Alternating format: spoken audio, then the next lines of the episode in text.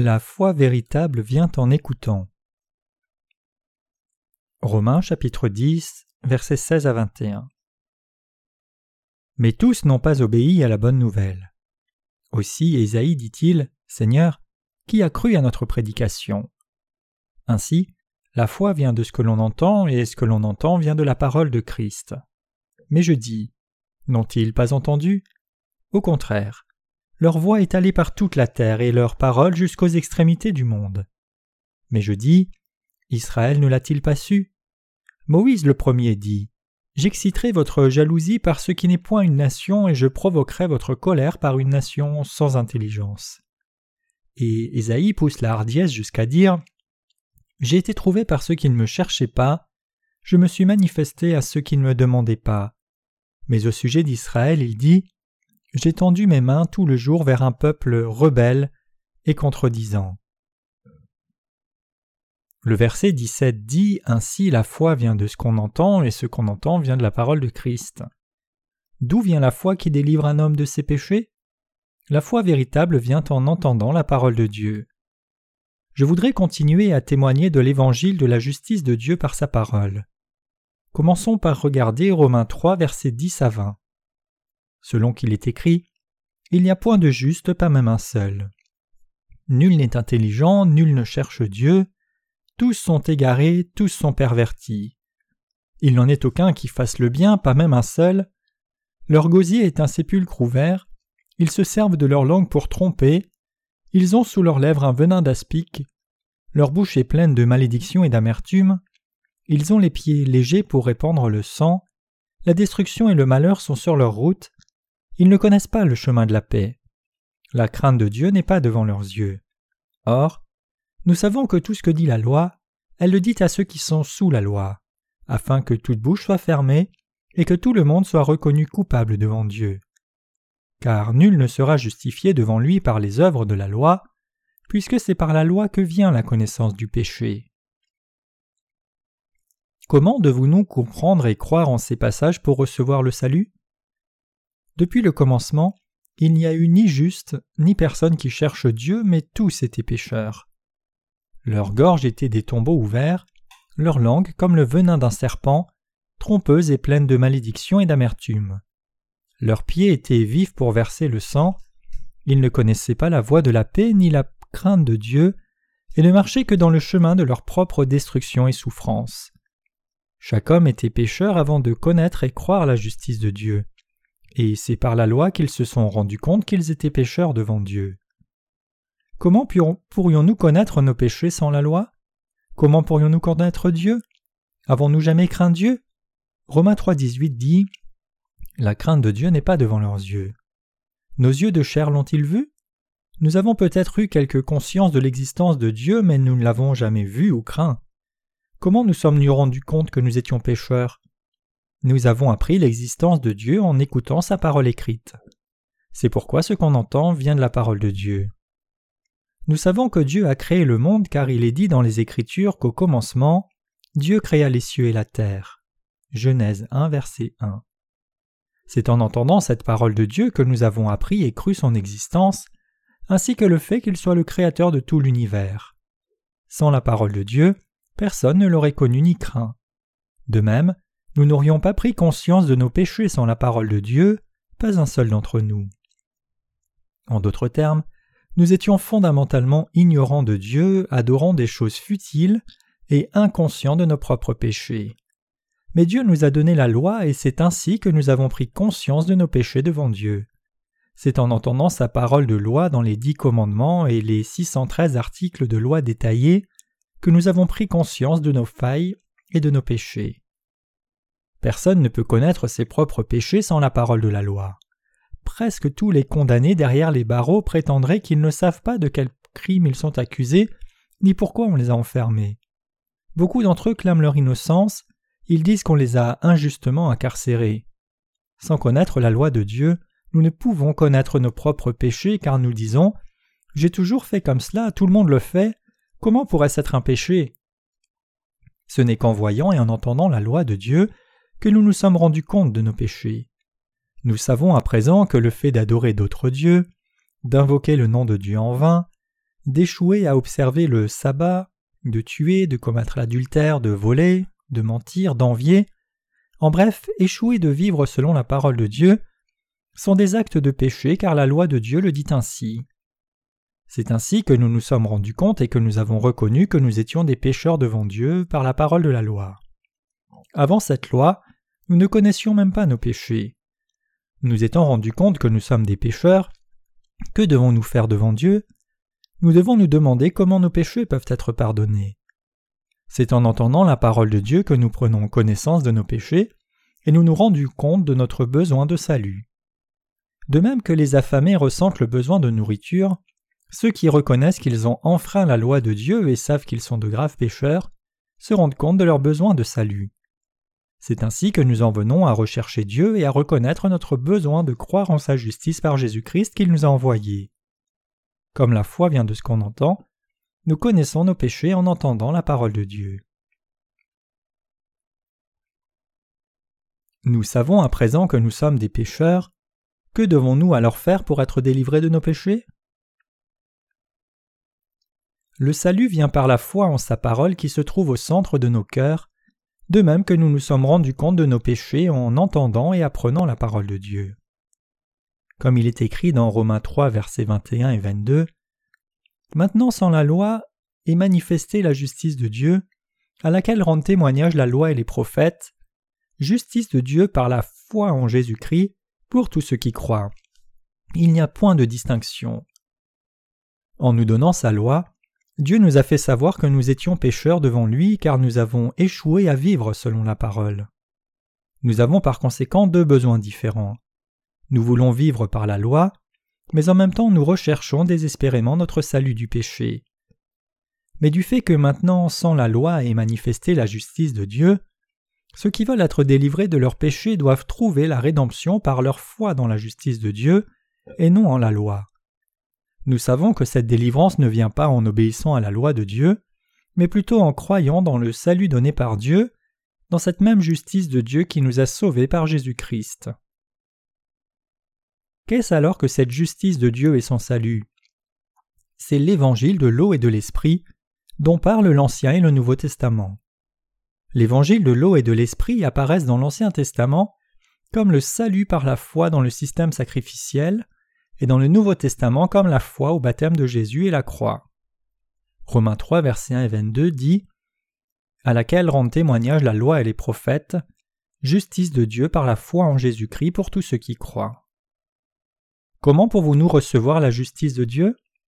Nous pouvons recevoir la justice de Dieu en sachant, par la parole de Dieu dont témoignent la loi et les prophètes, que Jésus est Dieu et notre Sauveur, et en étant sauvés de tous nos péchés par la foi en lui. En d'autres termes, nous recevons la justice de Dieu en croyant sa parole, dont témoignent la loi et les prophètes de l'Ancien Testament. Le fait que la loi et les prophètes témoignent de la parole de Dieu est également montré dans les tout premiers chapitres de Hébreux et de Romains. Le salut que Dieu nous a promis est la venue de Jésus pour nous délivrer. Cette promesse de sauver les pécheurs qui étaient sous le coup de la loi et destinés à être détruits a été faite par Dieu il y a des milliers d'années. Il avait répété à plusieurs reprises cette promesse et a révélé comment il avait l'intention de la tenir, par l'intermédiaire de nombreux serviteurs qui nous ont précédés. Prenons un exemple. Lévitique 6, verset 21 dit Aaron posera ses deux mains sur la tête du bouc vivant, et il confessera sur lui toutes les iniquités des enfants d'Israël, et toutes les transgressions par lesquelles ils ont péché. Il les mettra sur la tête du bouc, puis il le chassera dans le désert, à l'aide d'un homme qui aura cette charge. Les passages de Romains 3, 21 et 22, qui traitent du fait que la loi et les prophètes ont témoigné de la justice de Dieu, signifient que le salut complet de Jésus fut révélé par les sacrifices du tabernacle dans l'Ancien Testament et par des prophètes tels que Ésaïe, Ézéchiel, Jérémie et Daniel. En d'autres termes, Dieu nous avait déjà révélé par la parole de l'Ancien Testament comment il tiendrait sa promesse de salut, que pour ce faire il enverrait Jésus-Christ, lui ferait enlever tous les péchés du monde par son baptême, le ferait mourir à la croix à notre place, et qu'il payerait ainsi le salaire de tous nos péchés par son propre corps, tout cela pour notre délivrance du péché par la justice de Dieu. Notre salut ne se fait donc pas par la loi, mais par notre foi dans la justice de Dieu, par Jésus-Christ lui-même, comme en ont témoigné aussi bien les prophètes que la loi. Dieu nous dit que nous sommes sauvés de nos péchés en croyant dans sa justice qui a été accomplie par Jésus-Christ. La foi vient en écoutant cette parole divine, la parole de Jésus-Christ. Comment pouvons-nous savoir et croire le fait que Jésus est notre Sauveur? Nous savons et croyons que Jésus est notre Sauveur en entendant la parole de Dieu donnée par ses serviteurs, qu'il a promis de nous sauver selon son projet, et que Jésus est venu nous sauver selon cette promesse et ce projet. Comme c'est écrit dans Daniel 9, verset 24, Soixante-dix semaines ont été fixées sur ton peuple et sur ta ville sainte, pour faire cesser les transgressions et mettre fin au péché, pour expier l'iniquité et amener la justice éternelle, pour sceller la vision et le prophète et pour oindre le Saint des Saints. Dieu a fixé soixante-dix semaines pour notre peuple. Continuons à propos du passage précédent du livre de Daniel. Ce que décrit ce passage est la chute d'Israël causée par Babylone, lorsque Dieu établit que les Israélites, à cause de leur idolâtrie, seraient emmenés à Babylone comme prisonniers et allaient y vivre soixante-dix ans comme esclaves. Ainsi que Dieu l'avait fixé, Israël fut attaquée et prise par Babylone et, du fait qu'elle ne pouvait contenir l'assaut, finit par se rendre aux envahisseurs qui prirent comme prisonniers nombreux Israélites et en firent des esclaves. Parmi les prisonniers, il y avait également des sages tels que Daniel, de qui le roi de Babylone fit son conseiller. Ainsi, Dieu punit les Israélites à sa manière pour leurs péchés, mais parce qu'il est miséricordieux, il n'a pas gardé sa colère indéfiniment, au lieu de quoi il a plutôt projeté de les libérer au bout de soixante-dix ans. Lorsque Daniel, se repentant devant Dieu au nom de son peuple, pria pour la miséricorde et la délivrance, Dieu lui envoya un ange qui énonça ceci.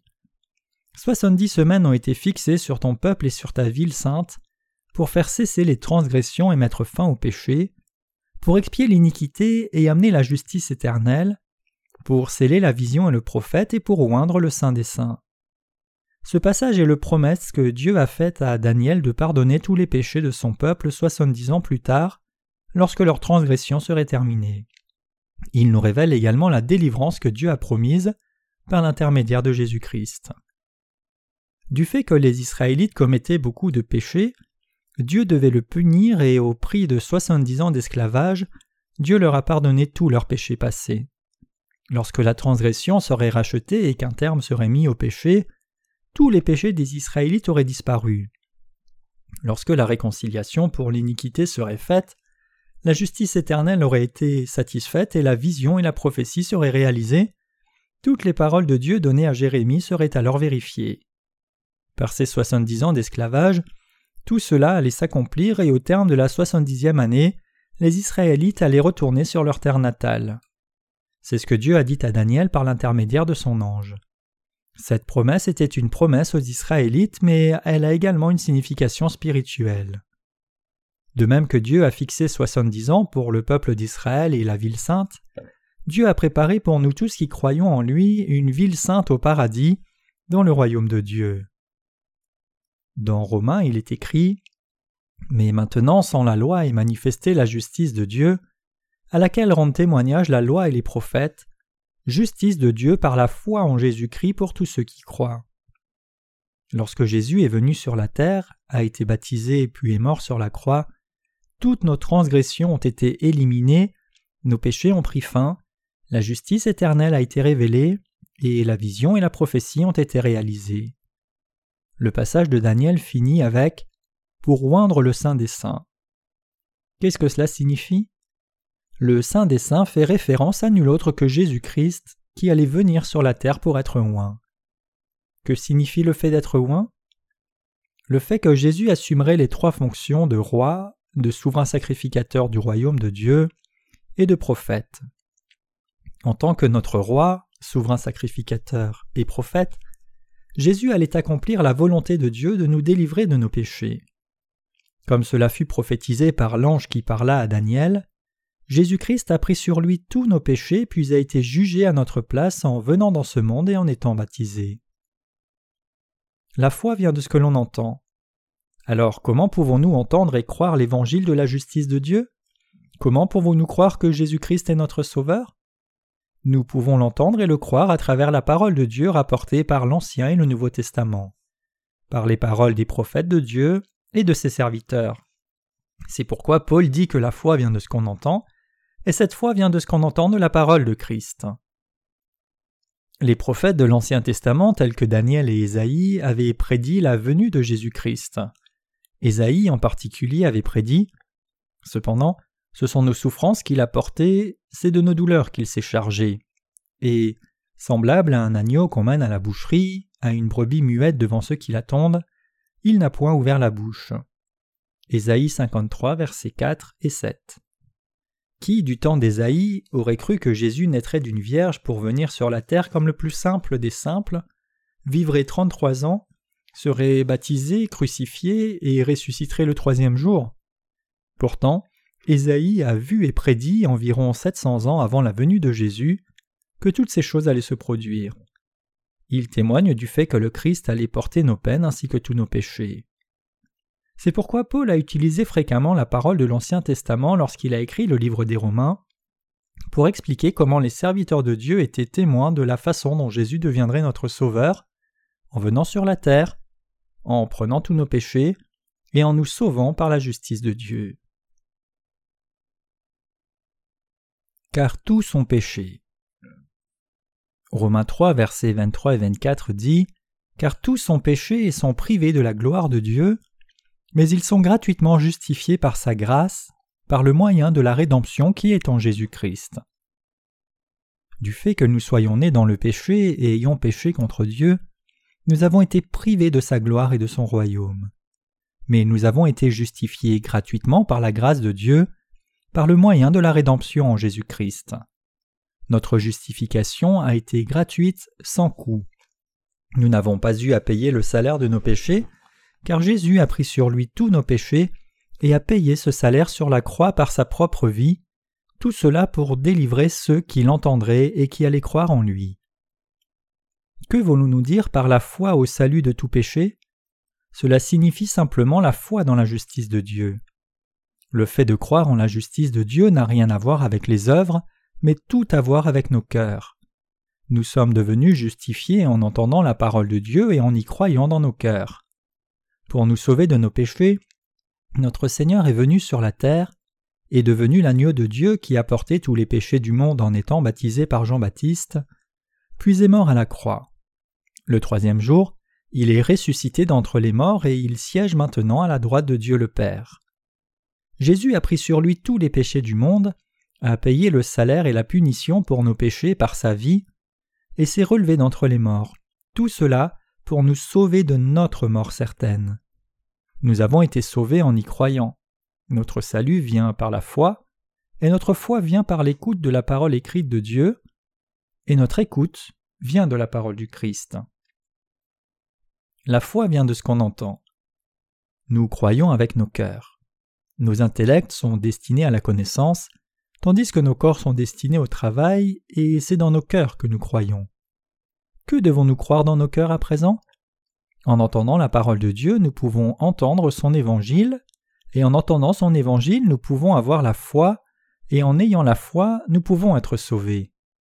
Lorsque nous croyons, nous croyons par la parole de Dieu, c'est-à-dire que nous croyons dans la parole écrite, qui proclame que Christ a pris sur lui tous nos péchés par son baptême, les a portés, est mort à la croix, puis est ressuscité d'entre les morts.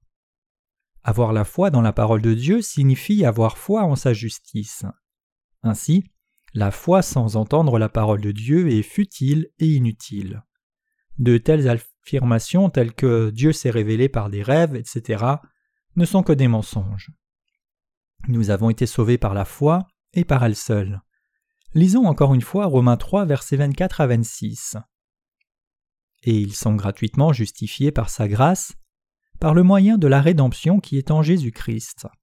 C'est lui que Dieu a destiné par son sang à être pour ceux qui croiraient une victime propitiatoire, afin de montrer sa justice, parce qu'il avait laissé impunis les péchés commis auparavant au temps de sa patience, afin, dis-je, de montrer sa justice dans le temps présent, de manière à être juste tout en justifiant celui qui a la foi en Jésus. Amen.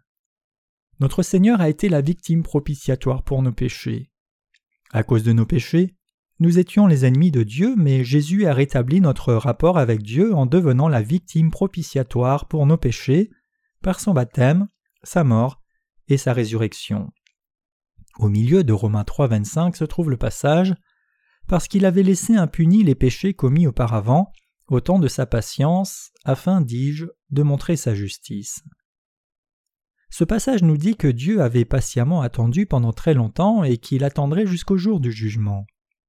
Les péchés de ceux qui croient en Jésus-Christ, de ceux qui croient au salut par l'eau et le sang, de ceux qui croient au salut du Fils et qui sont devenus les victimes propitiatoires pour Dieu le Père, étaient restés impunis par Dieu.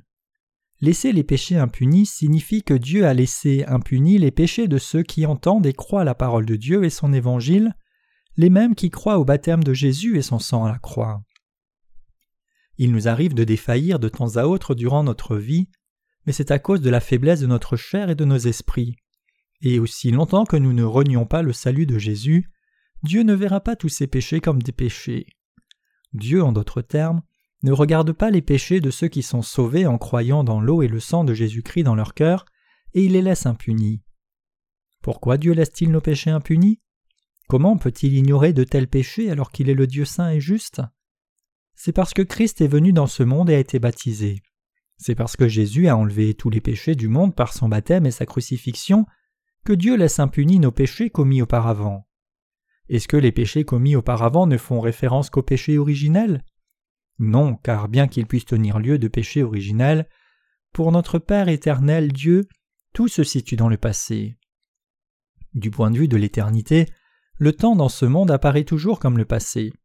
Ce monde a un début et une fin, mais Dieu est éternel, donc lorsque nous comparons son temps avec notre temps terrestre, tous les péchés du monde apparaissent comme ayant été commis dans le passé avant lui. Parce qu'il n'a laissé impunis les péchés commis auparavant, au temps de sa patience afin que, dis-je, de montrer sa justice. C'est pourquoi Dieu ne voit pas nos péchés. Ce n'est pas parce qu'il n'a pas d'œil pour voir nos péchés, mais il ne les voit pas parce que son Fils Jésus-Christ en a payé le salaire.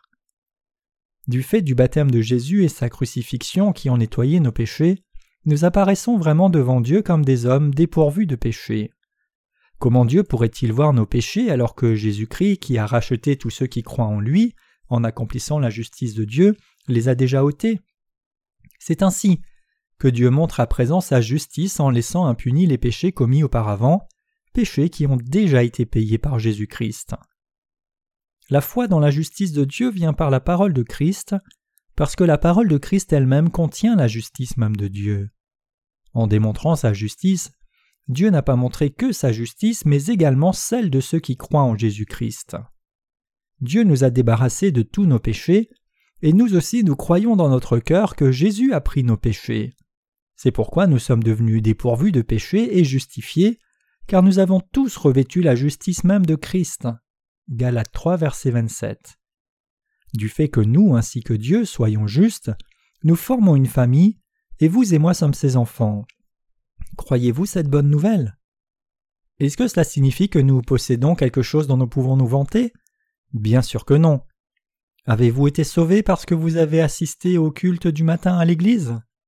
Avez-vous été sauvé parce que vous n'avez jamais raté le culte du dimanche? Avez-vous été sauvé parce que vous avez fait des dons? Bien sûr que non. Ce ne sont que des œuvres. Et la foi basée sur les œuvres accomplies par l'être humain ne sont que des choses fausses. Nous avons été sauvés de nos péchés seulement en croyant dans la justice de Dieu de tout notre cœur. La foi vient de ce qu'on entend et le salut vient de la foi dans la parole de Christ. Le fait d'essayer de recevoir la rémission des péchés par des prières de repentance en croyant en Jésus est également une foi erronée, car la foi véritable ne vient qu'en croyant dans la justice de Dieu et non par les œuvres de la loi. Comme le dit la parole de Dieu, où donc est le sujet de se glorifier? Il est exclu. Par quelle loi? Par la loi des œuvres? Non, mais par la loi de la foi. Car nous pensons que l'homme est justifié par la foi sans les œuvres de la loi. Ou bien Dieu est-il seulement le Dieu des Juifs? Ne l'est-il pas aussi des païens? Oui, il l'est aussi des païens. Le salut vient pour les Israélites et pour les gentils en entendant et en croyant du cœur que Jésus-Christ nous a sauvés par son eau et son sang. Nous avons été sauvés de nos péchés lorsque nous croyons dans la justice de Dieu. Lorsque nous croyons en cette justice, qui est Jésus-Christ, nous sommes sauvés de nos péchés. Dieu devient notre Père et nous devenons ses enfants. C'est le salut par la foi dans la justice de Dieu, en entendant et croyant la parole de Christ. Notre foi vient en croyant dans la justice de Dieu. Notre salut vient par notre foi en la parole de Christ. Croyez-vous que Christ est venu sur la terre comme votre Sauveur, que par son baptême il a pris tous les péchés du monde comme victime propitiatoire de Dieu, et qu'il est mort sur la croix, s'est relevé d'entre les morts le troisième jour, et qu'il siège à la droite de Dieu le Père? Croyez-vous vraiment ce salut, cette expiation par notre Seigneur Jésus-Christ? Il y a beaucoup de gens qui demandent à Dieu de leur apparaître en rêve, qu'ils disent qu'ils ne croiraient qu'une fois qu'ils l'auraient vu de leurs propres yeux. Certains prétendent même avoir vu Jésus en rêve, qu'il leur ait dit de faire ceci ou cela, de construire une église par-ci, un centre de prière par-là, etc. Mais en général quelque chose de coûteux, et en étant trompés par de telles affirmations mensongères, beaucoup se perdent. Il y a beaucoup trop d'événements malheureux dans ce monde chrétien.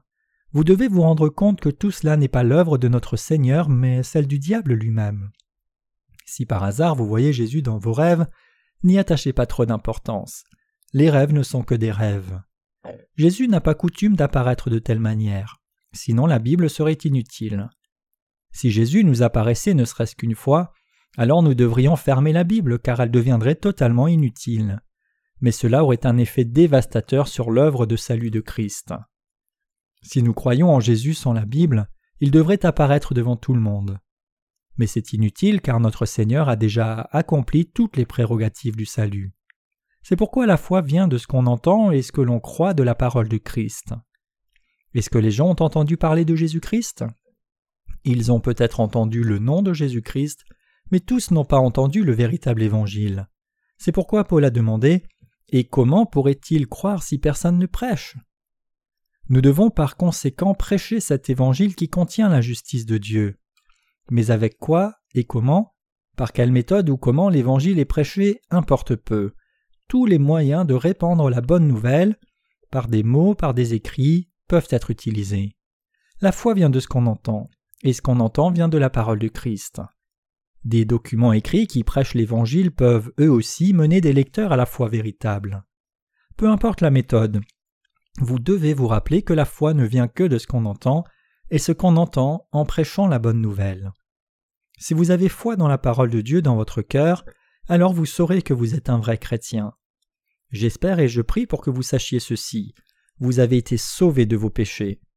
J'espère aussi et je prie que vous restiez fidèles à la parole de l'eau et de l'esprit. Concluons donc ce sujet en lisant ensemble Romains 10, verset 17. Ainsi, la foi vient de ce qu'on entend, et ce qu'on entend vient de la parole de Christ. Amen. Ceux qui croient dans leur cœur en entendant cette parole écrite de Dieu sont ceux qui ont la foi véritable. Avez-vous la foi véritable? Notre Seigneur nous a délivrés de tous nos péchés. Comme nous sommes reconnaissants et heureux que le Seigneur ait enlevé tous nos péchés. Sans l'Évangile, les gens sont toujours découragés, mais par le simple fait d'entendre que Jésus a pris tous nos péchés par son baptême, nos cœurs peuvent se remplir de joie et notre foi peut commencer à grandir. Je remercie le Seigneur de nous avoir sauvés.